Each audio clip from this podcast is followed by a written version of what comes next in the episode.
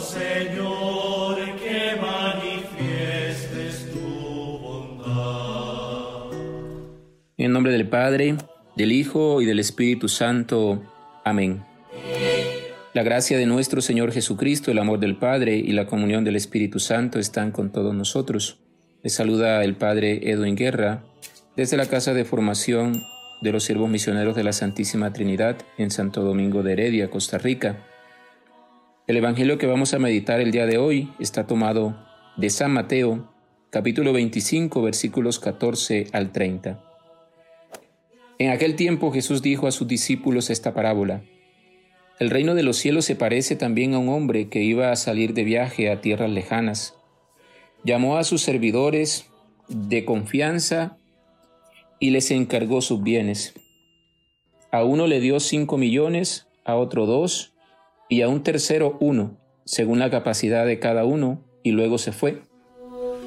El que recibió cinco millones fue enseguida a negociar con ellos y ganó otros cinco. El que recibió dos hizo lo mismo y ganó otros dos. En cambio, el que recibió un millón hizo un hoyo en la tierra y allí escondió el dinero de su señor. Después de mucho tiempo regresó aquel hombre y llamó a cuentas a sus servidores. Se acercó el que había recibido cinco millones y le presentó otros cinco, diciendo, Señor, cinco millones me dejaste, aquí tienes otros cinco, que con ellos he ganado. Su señor le dijo, te felicito, siervo bueno y fiel, puesto que has sido fiel en cosas de poco valor, te confiaré cosas de mucho valor.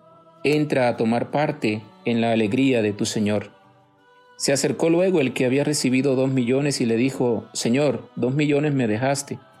Aquí tienes otros dos, que con ellos he ganado. Su Señor le dijo, Te felicito, siervo bueno y fiel, puesto que has sido fiel en cosas de poco valor te confiaré cosas de mucho valor. Entra a tomar parte en la alegría de tu Señor. Finalmente se acercó el que había recibido un millón y le dijo, Señor, yo sabía que eres un hombre duro, que quieres cosechar lo que no has plantado y recoger lo que no has sembrado. Por eso tuve miedo y fui a esconder tu millón bajo tierra. Aquí tienes lo tuyo. El Señor le respondió, siervo malo y perverso y perezoso. ¿Sabías que cosecho lo que no he plantado y recojo lo que no he sembrado? ¿Por qué entonces no pusiste mi dinero en el banco para que a mi regreso lo recibiera yo con intereses? Quítenle el millón y désenlo al que tiene diez, pues al que tiene se le dará y le sobrará, pero al que tiene poco se le quitará aún eso poco que tiene. Y a este hombre inútil échenlo fuera, a las tinieblas. Allí será el llanto y la desesperación. Palabra del Señor. Cada vez que Jesús utiliza el lenguaje parabólico en los evangelios, nos está dando una invitación y esa invitación es a una toma de conciencia sobre la forma en que estamos desarrollando nuestra vida. Una vida que no puede ser enterrada, sino una vida que tiene que ser vivida. En la parábola que Jesús cuenta el día de hoy, no trata el tema del rendimiento, sino el tema de la confianza y el tema del miedo. El tercer siervo entierra su talento por tres motivos. El primero de ellos es que eh, se compara con los otros dos siervos y el resultado de esa comparación es que echa a perder su vida. Cuando nos comparamos con los demás, siempre vamos a salir perdiendo. El segundo motivo por el cual este personaje entierra el talento es la imagen que tiene de Dios. Mira a Dios como un juez castigador. Él siente miedo de ese Dios.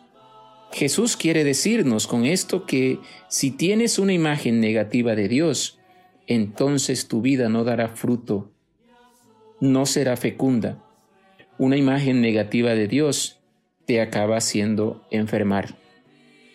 Y el tercer motivo es el sentimiento de inseguridad. No arriesga como los otros dos personajes de la parábola.